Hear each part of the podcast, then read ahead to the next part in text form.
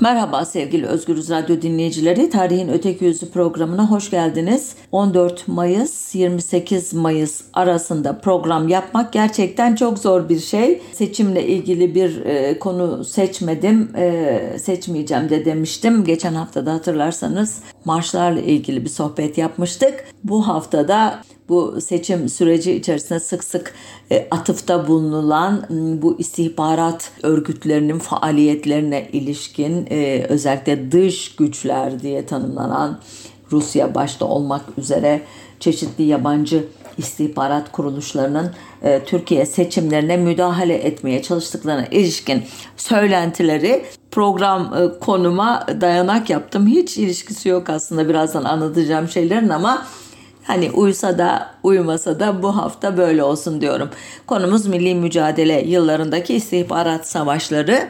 Hemen konuya giriyorum. Ankara'nın Ankara hükümetinin ilk istihbarat örgütü 23 Eylül 1927'de kurulan Hamza grubu idi. Türkiye Büyük Millet Meclisi hükümeti ile Hamza grubu arasındaki haberleşmede kullanılan şifre anahtarı İngilizlerin eline geçince grup 15 Aralık 1920'de ad değiştirmişti. Sırasıyla Mücahit grubu, Muharip grubu, Felah grubu diye adlandırıldı ama istihbarat faaliyeti esas olarak daha önce bu mecrada hikayesini ayrıntılı biçimde anlattığım İttihat Terakki'nin yeraltı teşkilatı diye ünlenen Teşkilat-ı Mahsusa'nın son başkanı diye ünlenen ama aslında öyle olmadığını artık bugün iyi bildiğimiz bir tasfiye e, görevlisi olduğunu bildiğimiz Hüsamettin Ertürk ve e, 1944'e kadar Genelkurmay Başkanlığı'nda yürütecek olan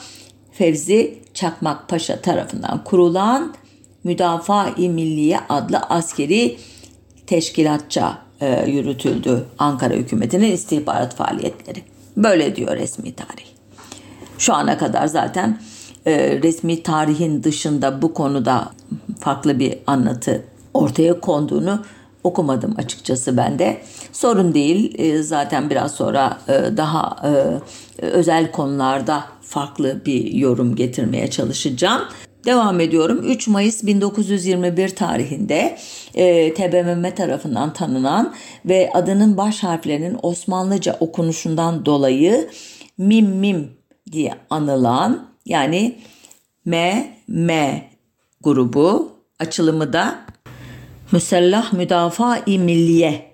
Bu grup İstanbul'da Topkapı, Beyazıt ve Eminönü'nde 3 şube halinde faaliyet gösteriyordu diyor resmi tarihçiler.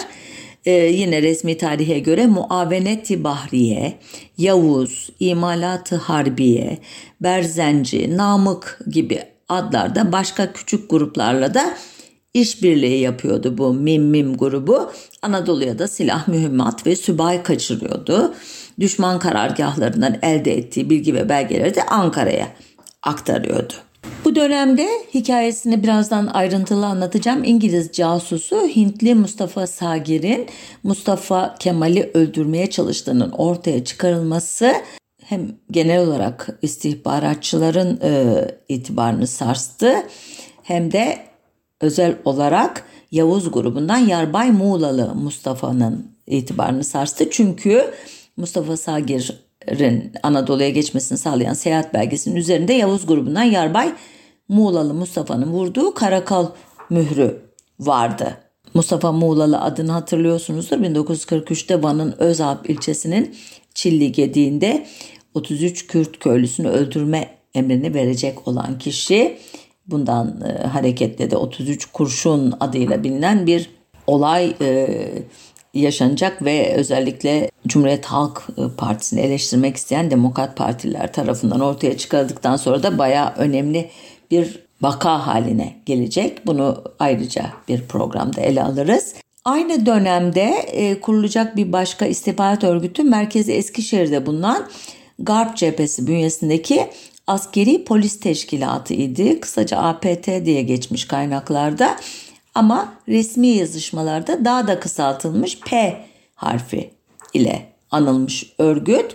Bunun e, en önemli işlerinden biri de e, Bakü'den Ankara'ya gelmeye çalışan Türkiye Komünist Partili Mustafa Süpi ve arkadaşlarını izlemek imiş. Aman da ne önemli görev, ne büyük, ne şanlı görev. Ee, bilindiği gibi devletin sıkı takibi altındaki bu grup 28-29 Ocak 1921 gecesi Trabzon açıklarında yine devletin hizmetindeki katiller tarafından boğulmuştu. Ordunun sıkı denetimine rağmen bu P teşkilatı kısa sürede yozlaşıyor. Örneğin 1921'in e, başında TBMM'de bir konuşma yapan Kastamonu Milletvekili Abdülkadir Kemali e, Bey'e göre ki Öğütçü soyadını alacak soyadı kanundan sonra ve Orhan Kemal'in de e, babası olacak ünlü yazarımızın. Abdülkadir Bey diyor ki P elemanları karıştırıcı kişiler, üretici değil tüketici kişiler, para alıp yiyorlar. Resmi makamlara yapılan şikayetlerde halka korku saldıkları, karı oynattıkları, gürültü yaptıkları yazılı. Bunlar meclis tutanaklarından aktardığım şeyler. Yine e, Cenup yani Güney Cephesi Kumandanı Refet Bele Paşa'nın raporuna göre de e, gizli e, faaliyet göstermesi gereken bu P elemanları üzerlerinde e, P yazan e, evlerde oturuyorlar. Yani gayet aşikar bir şekilde e, e, görevlerini göya yapıyorlar. E, koltuklarının altında çantalarıyla kahvehanelere giriyorlar. Ta, tavla oynarken teşkilatın mührüyle caka yapıyorlar. Bunları Refet Bele e, söylüyor. Dahası bazı P elemanları gece gece ev basıyor, adam soyuyor, tehditle para sızdırıyor, dolandırıyor. Hatta cinayet bile işliyor Refet Bele Paşa'ya göre ve diyor ki bu teşkilat memleketin uzun müddet lanetle hatırlayacağı bir oluşum.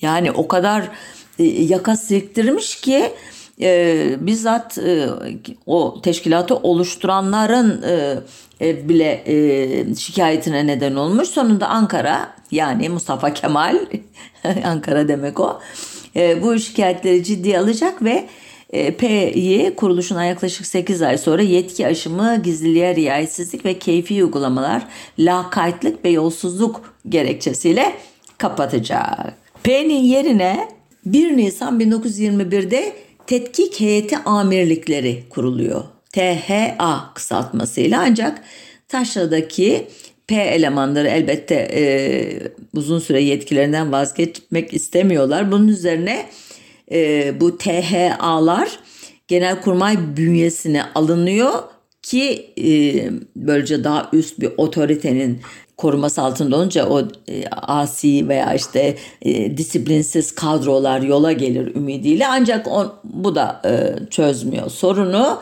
ve Batı cephesi, Garp cephesi komutanlığının 2. Ordu komutanlığına gönderdiği 22 Haziran 1922 tarihli yazı ile e, sonuçların şu olduğunu öğreniyoruz. Yüksek bütçelerine rağmen bu teşkilatların memleketin ihtiyacına tekabül edememesine binaen bir cümle tetkik heyetlerinin lavı erkanı harbiyeyi umumiyeden emir buyurulmuştur. Resmi tarihe göre 1922 Mudanya Mütarekesi ile 1923 Lozan Anlaşması arasındaki dönemde istihbarat faaliyeti Erkanı Harbiye Umumiye Riyaseti tarafından 1. Ordu Komutanlığı'na bağlı olarak kurulan Geçit Teşkilatı tarafından yürütülüyor. Kısaca G.T diye geçiyor belgelerde. Ancak bu teşkilatın faaliyetlerini öğrenmek mümkün olmuyor. Buna karşılık bazı casusların ünleri günümüze kadar geliyor. Bu dönemin ünlü casuslarından biri Gavur Mümin diye bilinen kişi belgelerdeki adıyla Mümin Efendi soyadı kanunundan sonra aile Aksoy soyadını almış ki ben bu konuda bir yazı yazdığımda bu ailenin fertleriyle yazışmıştım. Ee, Mümin Efendi 1892'de doğmuş. 1911'de Beylerbeyi Yedek Subay Okulu'ndan Teğmen rütbesiyle mezun olmuş. 1911'de Trablusgarp'ta 1912'de ee, Balkan Savaşları sırasında Çatalca ve Edirne'de görev almış. Birinci Dünya Savaşı sırasında önce Süveyş kanalı harekatlarına sonra Çanakkale Savaşı'na katılmış. Seddülbahir muharebelerinde savaşmış. Nihayet Kafkas cephesi kapsamında Erzurum dolaylarındaki muharebelere katılmış. Üç kez yaralanmış, iki kez madalya almış bir kişi. Yani çok e, ne diyelim şanlı, görkemli bir askeri geçmişi var. Mümin Efendi'nin ileride Gavur Mümin adıyla ünlenecek olan bu askerin neden Gavur Mümin o olarak ünlendiğinin hikayesini anlatacağım zaten. Birinci Dünya Savaşı bitince e, Mümin Efendi İzmir'e jandarma alay komutanlığına tayin edilmiş ve 15 Mayıs 1919 günü Yunanlılar İzmir'i işgal ettiğinde diğer alaylar gibi Mümin Bey'in alayının da İzmir'i terk etmesi istenmiş ancak bir miras meselesi için Burdur'a gitmek için birliğinden izin alan Mümin Efendi izinden sonra birliğine dönmemiş. Bunun üzerine de 21 Mart 1921 tarihli itibariyle jandarma ile ilişiği kesilmiş. Arada çok büyük bir aralık var farkındaysanız. 15 Mayıs 1919 ne, neresi? 21 Mart 1921 tarihi neresi? Bu boşlukta neler yaptığı çok daha sonra anlaşılacak. Kendi ifadesine göre o izin e, alıp gittiği Burdur'da kalması emrini Ankara'dan almış Mümin Bey. Ancak birazdan anlatacağım görevi Ankara'nın emri ve yönlendirmesiyle mi yoksa kendi inisiyatifiyle mi üstlendiği konusu biraz karışık. Bu karışıklığı yaratan görevinin niteliği ile 1924 yılında bir dilekçede kullandığı hiç kimseden emir almaksızın ve milletimize paraca hiçbir masraf yüklemeden ifadeleri. Şimdilik bu şüpheli ifadeleri bir kenara bırakıp Mümin Bey'in orduyla ilişiği kesildikten sonra neler yaptığına bakalım. Mümin Bey hem kendi ifadesine hem de genelkurmay belgelerine göre 1921 ile 1923 yılları arasında Ankara adına işgal kuvvetleri nezdinde casusluk yapıyormuş. Bu iş için seçtiği merkez artık gayet iyi tanıdığı İzmir olmuş. İzmir'in işgal yıllarındaki belediye reisi Hacı Hasan Bey'in dayısı olması sayesinde işgalcilerle yakın ilişkiler kurma şansına sahip olmuş. Hacı Hasan Bey işgal güçleri komutanlığının Yunanistan'dan getirdiği Giritli Naipzade Ali Bey'in yardımcısıymış ve kendi ifadesine göre bu görevi de Türklere yardımcı olabilmek için üstlenmiş.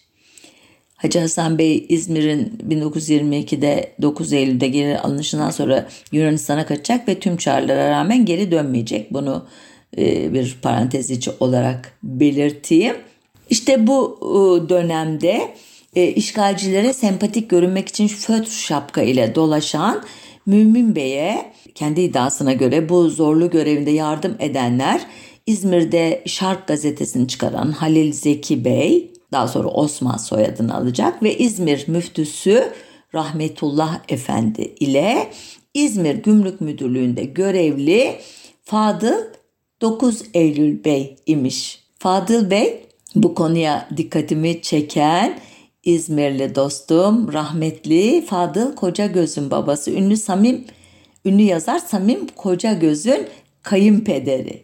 Zaten soyadı da İzmir için ne kadar önemli bir şahsiyet olduğunu adeta bağırıyor bize, haykırıyor bize. Mümin Efendi görevi için kendisini öylesine iyi kamufle etmiş ki İzmir halkı için gavur, hain, kafir, kirye mümin olmuş.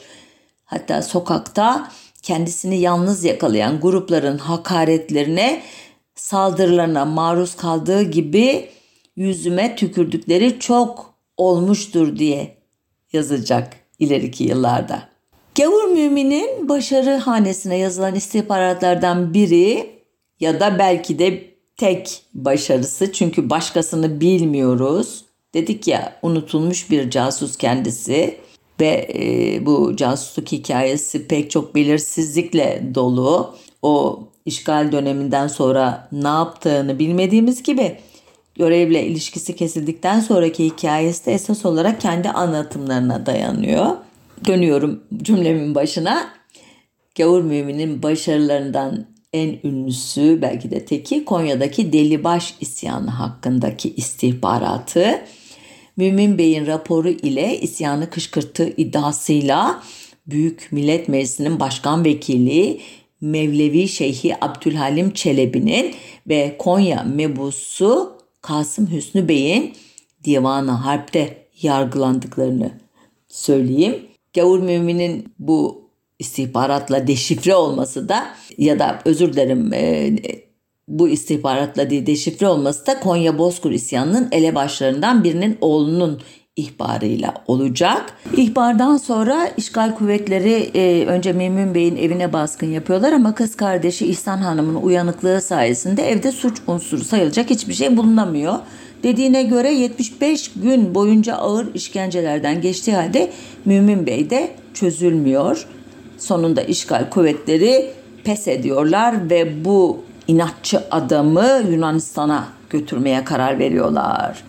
Mümin Bey'in e, genelkurmaya yazdığı bir mektuptan öğreniyoruz ki dünyanın en korkunç zindanlarından biri olan Paladimi'nin yer altındaki bodrumlarına atılarak 16 ay boyunca yarım okka ekmekle kurtlanmış sudan başka bir şey verilmemiş Mümin Bey'e.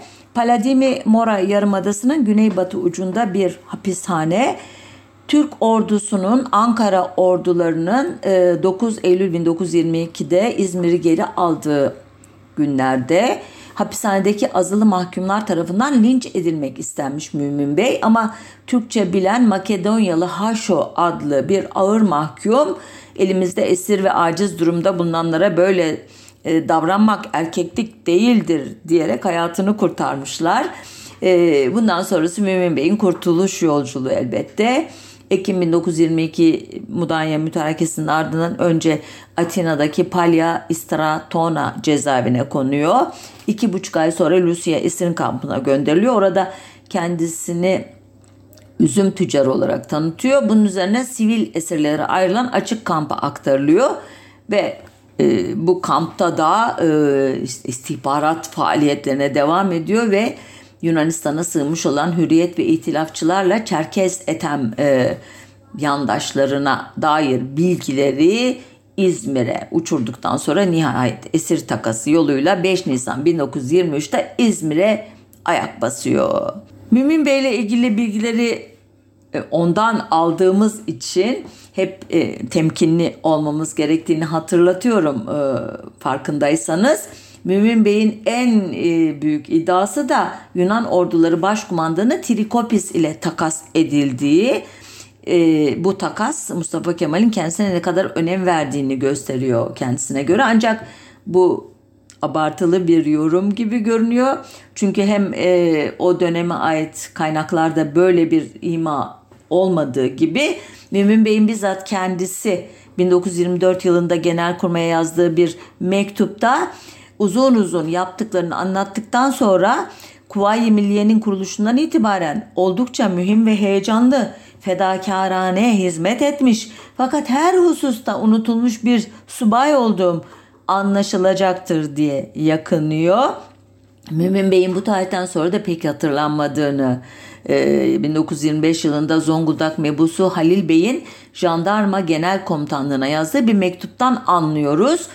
Mektupta Halil Bey, Mümin Bey'in üstlendiği son derece zor göreve ve yaptığı kahramanlıklara rağmen terfinin yapılmaması ve istiklal madalyası ile taltif edilmemesinden şikayet etmekte. Onca aşağılama, onca işkence, onca hapisliğin bedeli bu mu olmalıydı diyor insan.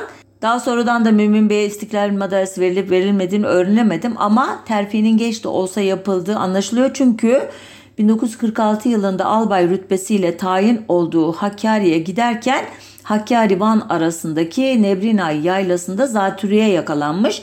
Hastalığının ardından da tüberküloz olmuş ve nihayet 24 e, Ocak 1948'de İzmir'de vefat ettiği e, geçmiş kayıtlara e, yani bir albay rütbesinden söz ediliyor ve ordu bünyesi içerisinde olduğunu anlıyoruz. E, bu da e, geç de olsa bazı şeylerin telafi edilmiş olabileceği ihtimalini doğuruyor. Ancak tek kız mirasçısı olan kız kardeşi İhsan Aksoy'a 3500 lira ölüm yardımı dışında bir maaş bağlanmamış.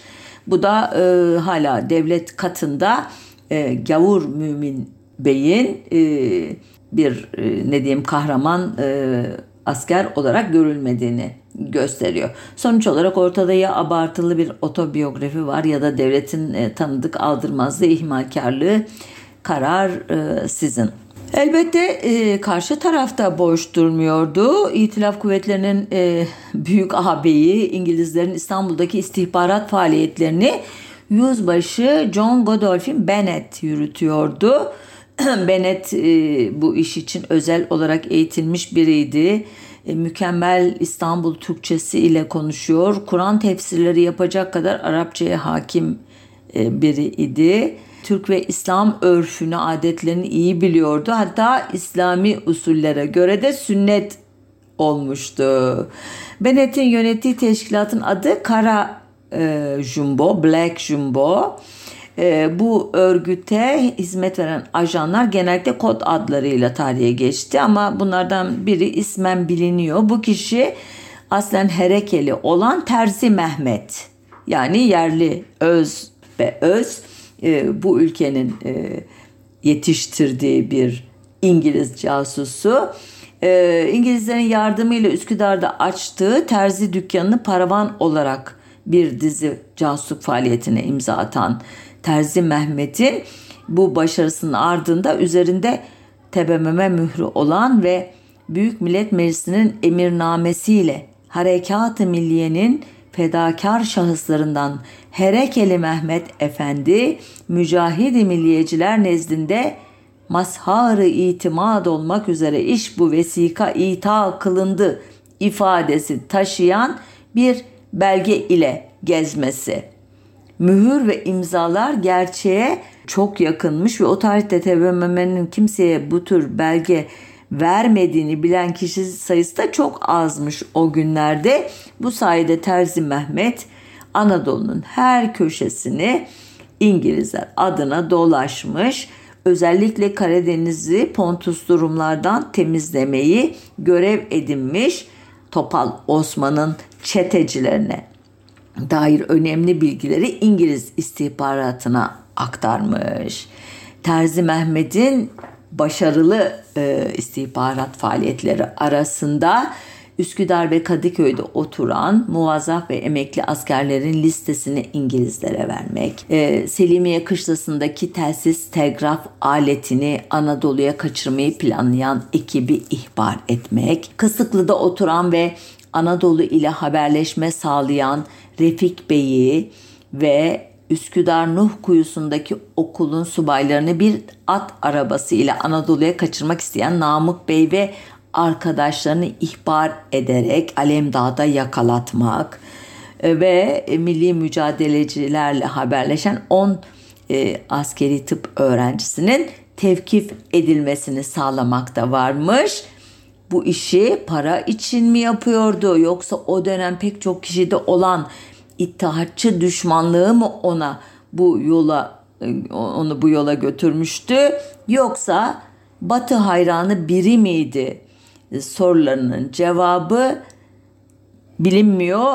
Aynı şekilde Terzi Mehmet'in sonu da bilinmiyor. Bu Black Jumbo elemanlarından e, bir diğerinin e, Black Jumbo E.T.2'nin e, marifetlerine dair birkaç bilgi aktarayım. Bunlar İngiliz arşivlerinden 13 Eylül 1919 tarihinde Erzurum'da birisi diyor muhtemelen Mustafa Kemal'den söz ediyor. Trabzon'daki yerel komutana ona da ad bulamamış Fevzi Paşa'yı nezaketle karşılamasının emredildiğini ama milli güçlere karışmaya başlarsa komutanın ne yapacağını bildiğini yazmış raporuna. Bunlar o dönemin raporlarından bazı örnekler işte böyle yazıyorlar yani yapabildikleri bulabildikleri istihbarat en fazla bu kadar. Birisi birisine şunu dedi ama bu doğru mu, yanlış mı ee, veya bunun ayrıntıları neler onlara dair elbette bilgi toplamaları çok zor. Bir başka örnek 22 Mayıs 1920'de İngiliz Yüksek Komiseri Amiral Sir John de Brobeck tarafından e, Dışişleri Bakanı Lord Curzon'a gönderilen ve TBMM oturumunda hazır bulunduğu belirtilen düşünün oturuma katılmış. HA Taksim 928 numaralı ajandan alınan rapordaki bilgiler. Bu ajan demiş ki TBMM'nin Ankara'da kurulma kararının heyeti temsiliye tarafından 28 Mart 1920'de Karasu'da yapılan toplantıda alındığı, işte meclis üyelerinin isimleri ve geçici bir yönetimin belirlendiği, kurulan geçici yönetimin gerçekte cumhuriyet biçiminde olduğu ancak halkın padişaha olan duyguları göz önünde tutularak bunun açıkça söylenmediği Mustafa Kemal'in Mustafa Kemal Paşa'nın İtalyanlarla ilişkilerinin oldukça iyi olduğu, mecliste İtalyanlar lehine konuşmalar yapıldığı gibi bilgiler var. Bu bilgiler hakikaten gerçeğe çok yakın. Dediği gibi e, Nisan ayında e, açılacak olan meclisin Mart'ta e, işte aşağı yukarı tasarlanması gayet normal. Meclisin padişaha hürmet saygı ifadeleriyle başlayacağı ama aslında cumhuriyetçi bir fikriyatla e, toparlandığı daha sonraki olaylarla doğrulanıyor. O zaman insan diyor ki acaba bu HA e, Taksim 928 bu bilgilere e, vakıf olabilecek kadar önemli şahıslardan biri miydi? Şu ana kadar ortaya çıkmamış kim olduğu bilmiyoruz. Yine İngiliz arşivlerindeki bazı istihbarat raporlarına göre e, Yunanlılar da istihbarat elemanlarını Konya'ya kadar sokabilmişler o tarihlerde. Hatta Meclis 2. Başkanı Abdülhalim Çelebi'yi Yunanlılar adına haber alabilmek için yönlendirmeye çalışmışlar. Hatırlarsanız e, bu konuda e, konudan Gavur Mümin'le anlatırken söz etmiştim. E, bu yüzden de e, yargılanacak Abdülhalim Çelebi. Tabi sonradan bunların e, doğru olmadığı bu iddiaların ortaya çıkacak ama bu istihbaratçılar o sırada ortalığı böyle kulaktan dolma bilgilerle e, karıştırıyorlar. Yine e, bu dönemde Gavur Mümin'in raporlarıyla 23 Ekim 1920 ve 11 Şubat 1922'de mecliste iki kez gündeme gelen bir konu var. Manisa'da bir casus şebekesi olduğu ve Kemal Bey ve Yorgaki ismindeki kişilerin e, Şemsimah namındaki bir kadını elde ettikleri ve Konya'ya giderek Abdülhalim Çelebi ile belirlenen parolayı söyleyerek görüşmeye talep ettikleri vesaire vesaire böyle devam ediyor. Sonunda e, Abdülhalim Çelebi hakkında ta, e, takibata gerek yoktur kararı çıkıyor da konu kapanıyor. Yoksa hakikaten çok büyük bir skandal olacak. Çünkü farkındaysanız istihbarat raporlarını düzenleyenlerin kim olduğu, aldıkları bilgilerin kaynaklarının ne olduğu falan hiçbir şey belli değil. Ama o e, dönemde e, istihbarat deyince neler, nelerin akla geldiğini anlatmak açısından bu örnekleri vermek faydalı olur diye düşündüm. Yani bugün Mim Mim grubuydu yok Yavuz grubuydu falan diye böyle şişirerek anlatılan hikayelerin arkasında aslında Böyle e, dedikodular vesaireler var ve ciddi bir dosya oluşturacak e, bir bilgi seti yok. Ne İngiliz arşivlerinde ne Ankara arşivlerinde, Türk arşivlerinde. Bir başka e, istihbarat e, bilgisi yine İngiliz e, belgelerinde karşıma çıkan e, Kadıköy'de koşu yolunda ikamet ettiği evde İngilizleri kabul eden Şefika Hanım'ın kızlarından olup evvelce Ankara'ya sokulan büyüğü kara kaşlı, kara gözlü Belkıs adında, ortancasıyla küçüğü de uzun boylu, buğday benizli, kumral saçlı ve kaşlı Zekiye ve Ulviye'nin İngilizlerin delaletiyle İzmit yoluyla Ankara'ya sevk edilmiş oldukları halen de Eskişehir Hilali Ahmer'inde hasta bakıcı bulundukları haberiyle başlayan ve Fevzi Paşa ile İsmet Paşa arasındaki yazışmalarla devam eden bir başka olay. İstanbul'da bulunan e, Mimmin ve Felah gruplarından bilgi talep edilmiş bu konuda. E, mahkeme Başkanı Topçu İhsan Bey tarafından yapılan sorgulamaların neticesinde İngilizlerle temasta bulunmak ve Anadolu'ya gelmeleri casusluğa müstenit olduğu zannedilmek iddiası ile mahkememize tevdi kılınan Büyük Hafız Paşa torunlarından Şefika hanımla kızları Zekiye ve Ulviye hanımların icra kılınan muhakemelerinde kendilerinin casusluklarına dair vicdana kanaat verici emare ve delillere rastlanmamış olup beraatlerine e, oy birliği ve vicahen onların e, gıyapları e, yüzlerine karşı okunarak karar verildiği açıklanmış diyor. Yani bunca tantana gürültü bu e, Hafız Paşa ve kızlarını az daha okkanın altına götürüyormuş. Neyse ki e, adil bir yargılamayla beraat etmişler. Bu olay ilgimi şundan çekmişti. Benim de yaşadığım Kadıköy koşu yolundaki bir evde ikamet ettikleri için. Bir başka olay e, Kazım Karabekir'in masasından çalınan evraklarla ilgili. 25 Ekim 1921 tarihinde Tiflis mümessilliğinden Şark Cephesi Komutanlık Karargahına intikal eden bir şifre ile öğreniyoruz bu olayı. O sırada Oltu'da bulunan Kazım Karabekir Paşa'ya Yaveri Nazmi Bey tarafından e, kişiye özel olarak ulaştırılmış bir yazışma grubu bu. Yazıya göre Tiflis mümessilliğinin hesaplarını görmek üzere Kars'a gelen Yüzbaşı Rifat Efendi'nin Hüsamettin Bey'den getirdiği bir tahriratta Kars'ta Ruslar tarafından ele geçirilmiş ve Tiflis Kızıl Ordu Komutanlığı'na gönderilmiş olan ve havali kumandanı Hilmi imzalı 28 Eylül 1921 tarihli 272 numaralı bir rapor varmış. Bu raporun aslının arkasında Rusça benim zannımca bu kıymet kağıt kıymetli olacak.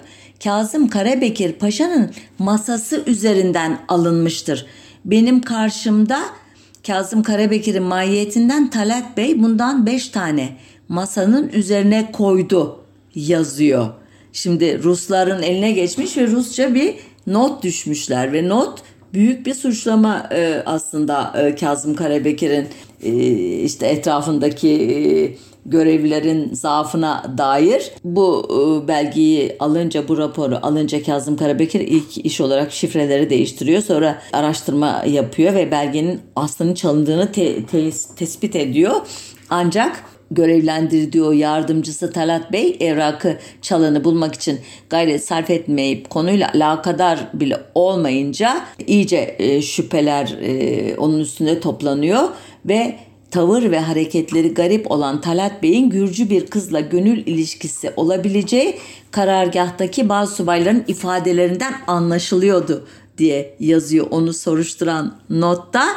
Ee, ama anlaşılan e, Talat Bey'in e, gerçekten karşı tarafa e, işte bilgi veren bir kişi olup olmadığı tespit edilemediği için e, Rüştü Paşa'nın mahiyetine verilmiş ve e, Afyon taarruzu sırasında Garp cephesinde e, görev yapmış Talat Bey.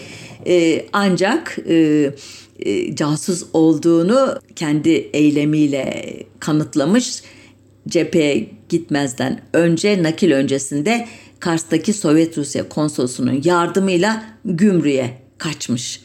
E, Talat Bey firarı öncesinde Mustafa Kemal Paşa'ya Kazım Karabekir Paşa'nın Harbi Umumi de kendisine yani Mustafa Kemal Paşa'ya karşı samimi olduğunu ancak Şark e, galibiyetinden sonra kendisine düşman olduğunu e, ve en büyük rakibi olduğunu ve bu yüzden de Kazım Karabekir Paşa'ya karşı uyanık olması gerektiğini de e, anlatan bir mektup gönderdiğini okudum kaynaklarda.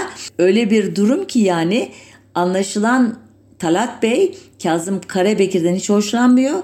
Onun da kendisinden hoşlanmadığının farkında ve belki gerçekten casus olduğu için belki casuslukla suçlanma şüphesi, e, korkusu içerisinde Ruslara sığınıyor. Fakat oradan da Kazım Karabekir'e karşı Mustafa Kemal'i uyaran mektuplar yazarak aslında ben e, sadece Kazım Karabekir'le e, anlaşamıyorum yoksa ben e, devletimize size bağlı bir kişiyim demeye çalışıyor. İlginç olan şey Kazım Karabekir'in de ilerleyen e, satırlarında bu konuya dair verdiği raporda Talat Paşa özür dilerim. Talat Bey'in casusluk etiğine inanmadığını fakat olayın bir gönül ilişkisinin gafleti olduğunu düşündüğünü söylemesi. Hakikaten ilginç olmuş bu e, vakadaki tutumu. Bazen de İngilizlerin hiçbir şey yapmasına gerek kalmadan bilgiler kucaklarına düşmüş. Örneğin 1922 yılı başlarında Yunanistan Başbakanı Dimitrios Gunaris başkanlığındaki bir Yunan heyetinin Yunan tezlerine destek sağlamak için İtilaf devletlerinin başkentlerini gezdiğini gören Ankara, Hariciye Vekili Yusuf Kemal e, Bey'in başkanlığındaki bir heyeti Roma, Paris ve Londra'ya göndermeye karar veriyor. Heyet Roma'ya hareket etmeden önce bir hafta İstanbul'da konaklıyor. Bu süre içinde öyle bir olay oluyor ki eğer iddialar doğruysa Padişah Vahdettin bile Black Jumbo'nun bağlantı elemanı gibi çalışmış. Ee, ne olmuş? Açayım.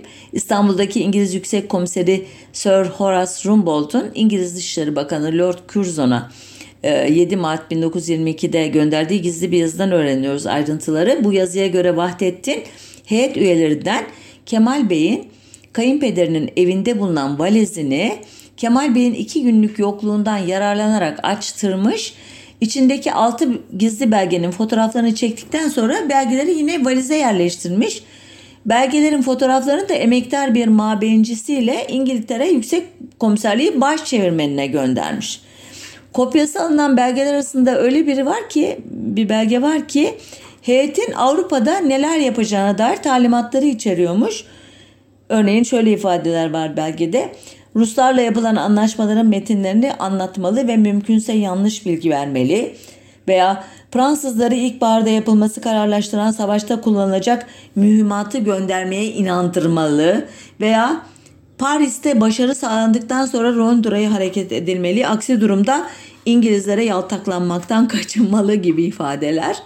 Hadi Ankara e, temsilcilerinin te, e, tedbirsizliği büyük sorun. İstanbul'a sen gel e, Vahdettin'in e, ve e, e, İngiliz işbirlikçisi diye bilinen Vahdettin'in e, istihbaratçılarının kol gezdiği bir yerde, otelde e, valizlerini emanete almadan öyle bırak. Elbette baş sorumlu onlar. Peki Vahdettin'in bu e, valizleri açtırıp onların işte fotoğraflarını çektirip de İngilizlere vermesinin nedeni neydi derseniz hala devletin meşru temsilcisi olan kendisini devlet dışı bırakarak itiraf devletleriyle doğrudan görüşmeye kalkan Ankara'nın planlarını öğrenmekte elbette ama öğreneyim derken milli bilgileri İngilizlere sızdırarak bir tür casusluk faaliyetine de imza atmıştı e, Osmanlı Perez tarihçiler bu olayı İngilizlere olta atmak için yapılmış kasti bir ihmalkarlık olarak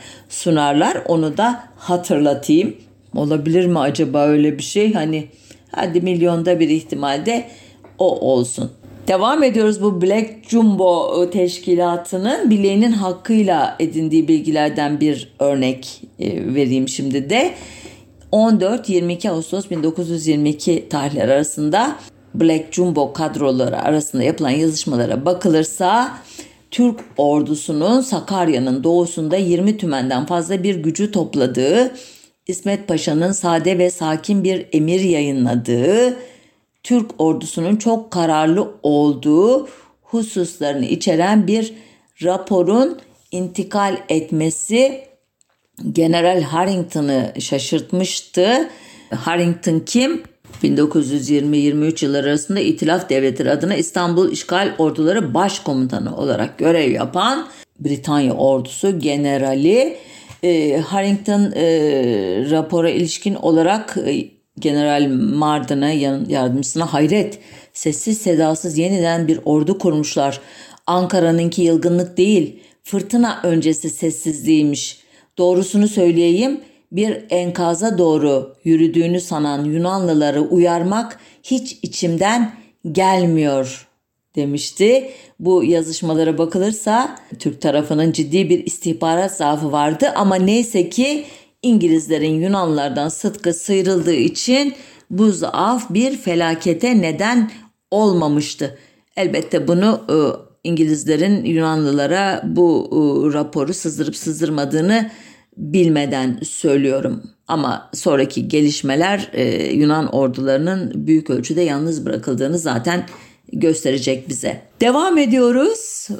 Karşı casusluk faaliyetleri ile 20 Kasım 1922'de İsviçre'nin e, Lozan şehrinde başlayan barış görüşmeleri sırasında İsmet Bey ve Rıza Nur liderliğindeki e, Ankara delegasyonunun Ankara ile Romanya'daki Köstence üzerinden yaptığı tüm şifreli görüşmelerin İngiliz istihbaratınca yolda kestirilerek yani telsiz hattına girilerek öğrenilmesinin nelere mal olduğunu hala bilmiyoruz ama e, Musul'un kaybedilmesinde e, bu karşı istihbarat e, faaliyetinin büyük rolü olduğu kesin gibi bilindiği gibi Lord Curzon e, müttefiklerine 2 Şubat 1923 tarihinde Lozan'dan ayrılacağını o tarihe kadar anlaşma imzalanmazsa sorumluluk kabul etmeyeceğini söylemişti.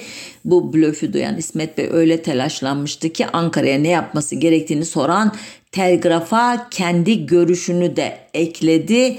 Ona göre Musul meselesinin halli daha sonraya bırakılarak Lozan Barış Anlaşması hemen imzalanmalıydı. Delegasyonun diğer iki önemli adamı Hasan Saka Bey kararsız iken Doktor Rıza Nur fikre şiddetle karşı çıkıyordu. Ankara'da da Başbakan Rauf Bey ve hükümet İsmet Bey ile aynı şeyi düşünürken mebusların büyük çoğunluğu Musul'un silah kullanılarak alınmasından yanaydılar ama başka sorunların da eklenmesi üzerine görüşmeler 4 Şubat'ta kesildi.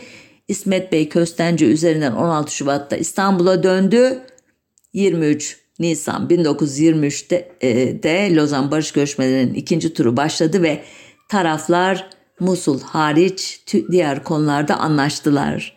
İşte bu süreçte İngiliz istihbaratının e, Lozan heyetiyle Ankara arasındaki görüşmeleri satır satırına bildiği artık günümüzde kabul edilen bir gerçek.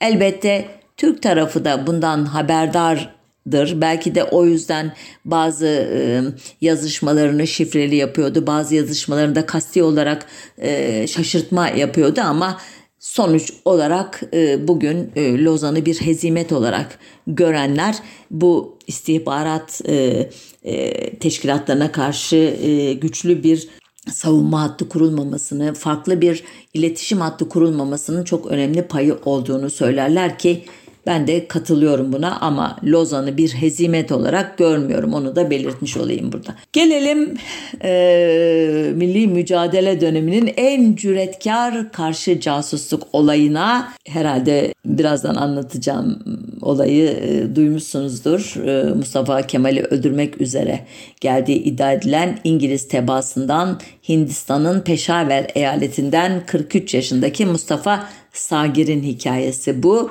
Yani Küçük Mustafa diyebiliriz e, soyadından kalkarak. İngiliz istihbaratı tarafından İstanbul'a getirilmiş olduğu e, resmi tarihçe e, söyleniyor Mustafa Sagir'in. Aksaray'da bir eve yerleştiriliyor. Bu evin duvarları Mustafa Kemal, Enver Cemal Paşaların resimleriyle süslü. Kapısında Türk ve Hint Uhuvveti İslamiye Cemiyeti yazılı bir levha bulunuyor.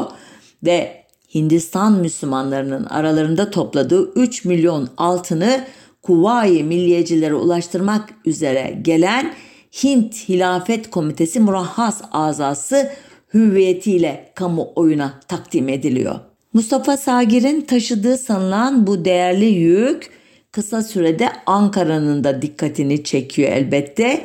Bu sırada İngilizlerin düzmece bir operasyonla Mustafa Sagir'i tutuklaması inandırıcılığını daha da arttırmış olmalı ki 17 günlük hapisten kısa bir süre sonra üzerinde programın başında e, belirttiğim gibi e, Karakol Cemiyeti'nin mührü bulunan bir belge ile Ankara'ya doğru yola çıkıyor Mustafa Sagir. Bu mührün İngilizlerin eline nasıl geçtiği meçhul ama olayların gelişiminden sonra bu mührü kaptırdığı anlaşılan Yavuz grubunun lideri Muğlalı Mustafa e, çok büyük bir e, itibar kaybına uğrayacak. Başlangıçta sonra da toparlayacak elbette kendini ama o dönem için çok önemli bir skandal bu. Tekrar geriye gidiyorum. Mustafa Sagir ve yanındakiler 29 Kasım 1920'de İnebolu'ya geliyorlar. 10. Kafkas Fırkası Sabık Komutanı Kaymakam Kemal Bey ile birlikte Ankara'ya hareket ediyorlar. Ankara'da büyük itibar görüyor Mustafa Sagir. Elindeki belgeden tutun e, işte temsil ettiği Hint e, Hilafet Komitesi e, getirdiği veya getirmesi muhtemel olan para yardımları elbette çok büyük bir şey oluşturuyor onun kimliği etrafında aurasını işte inşa ediyor öyle diyeyim size ve Mustafa Sagir Han Hazretleri falan diye ağırlanıyor. Öyle ki milli mücadelenin e, adeta resmi gazetesi Ankara hükümetinin e, sayılacak olan Yeni Gün gazetesinin sahibi Yunus Nadi Bey ile buluşuyor. Efendime söyleyeyim. Aynı anda Bombay'da Türkçe, Ankara'da Urduca bir yayın için e, e, bir hazırlık yapılıyor. Ardından e, Mustafa Kemal'le buluşuyor Mustafa Sagir. E, görüşmeden sonra güveni pekiştirmek için Hindistan'a göndereceği raporları e, Adnan Adıvar Bey'in okumasına izin veriyor ve e, böylece e, hiç farkına varmadan e, kendi sonunu hazırlıyor Mustafa Sagir. Nasıl oluyor bu derseniz Mustafa Sagir'in İstanbul'da Ferit Cavit adlı birine yazdığı mektup Adnan Bey'in şöyle bir göz kontrolünden geçiyor. Mektupta aslında görünüşte herhangi bir şey yok ama satır araları biraz fazla açık. E, bunun üzerine Adnan Bey e, istihbaratçılara danışıyor. Onlar da e, daha önceden bildikleri bir yöntem olmalı bu. Satır aralarında görünmez mürekkeple yazılmış bazı satırlar olduğunu fark ediyorlar ve bunları üzerine amonyak dökerek görünür hale getiriyorlar.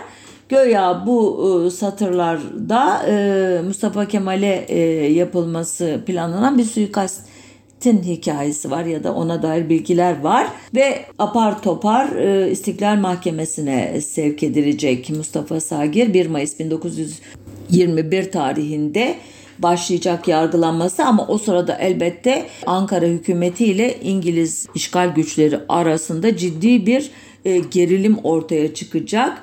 E, Mustafa Sagir e, mahkemede e, kendini nasıl savundu yakın tarihe kadar bunu bilemiyorduk. Çünkü istiklal mahkemelerinin zabıtları sadece Ergun Aybars gibi resmi e, tarihçileri açılmıştı. Ergun Aybars da e, doktora tezini hazırladı hatta bu konuda.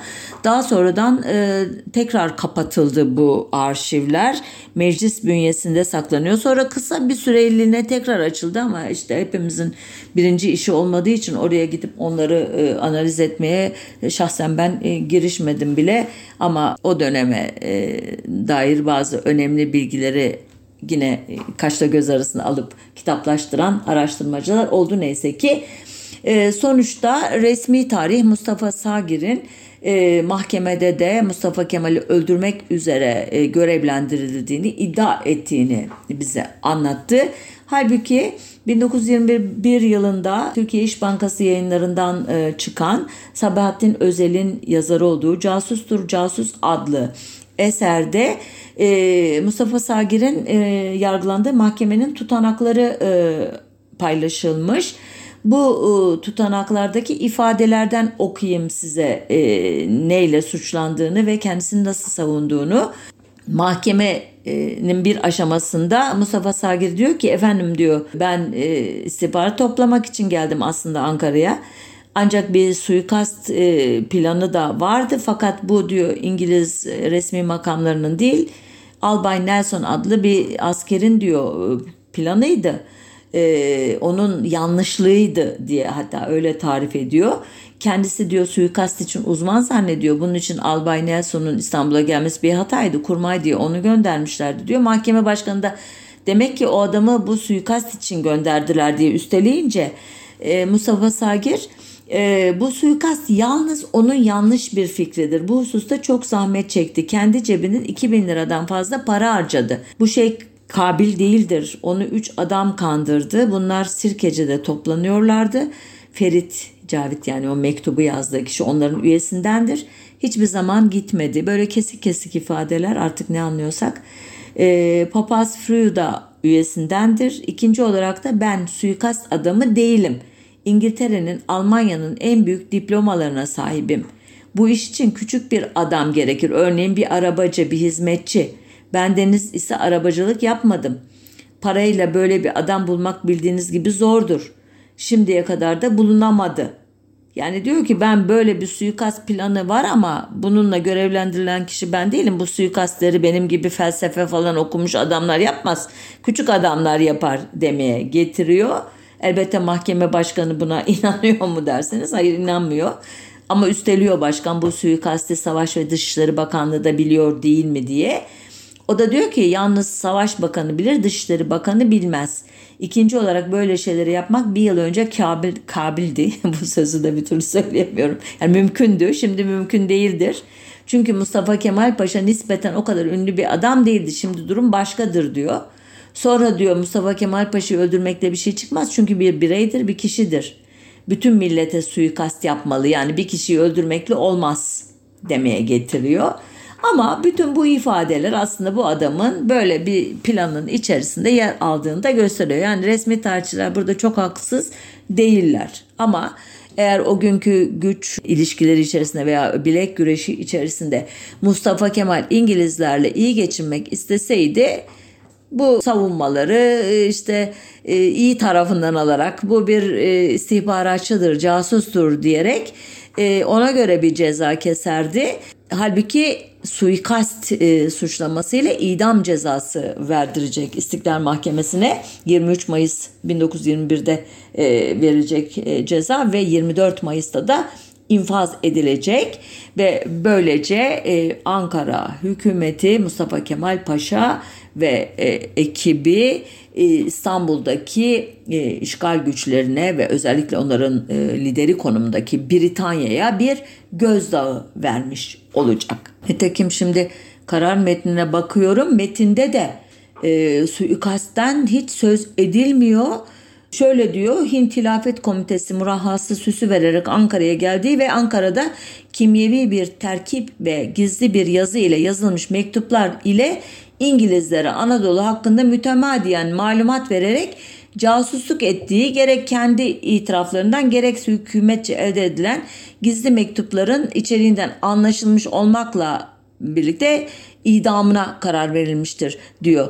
E, nitekim e, Mustafa Kemal daha sonradan e, manevi kızı Sabiha Gökçen'le yaptığı sohbetler sırasında da Sabiha Gökçen'in kendisine bu olayı sorması üzerine bir casusluk olayı deyip geçmiş ve kendisine yönelik bir suikastten de söz etmemiş. Yani Mustafa Sagir tam olarak o günlerde bir e, siyasi e, mücadelenin e, kurbanı olmuş. Elbette casusluk suçunun da büyük cezası vardır ama e, suikast gibi ağır bir ceza olmayabilirdi bu. Gerçi e, vatana hiyanet kanunu casusluk e, yapanlara e, gerekirse idama kadar ceza vermeye de olanak sağlıyordu.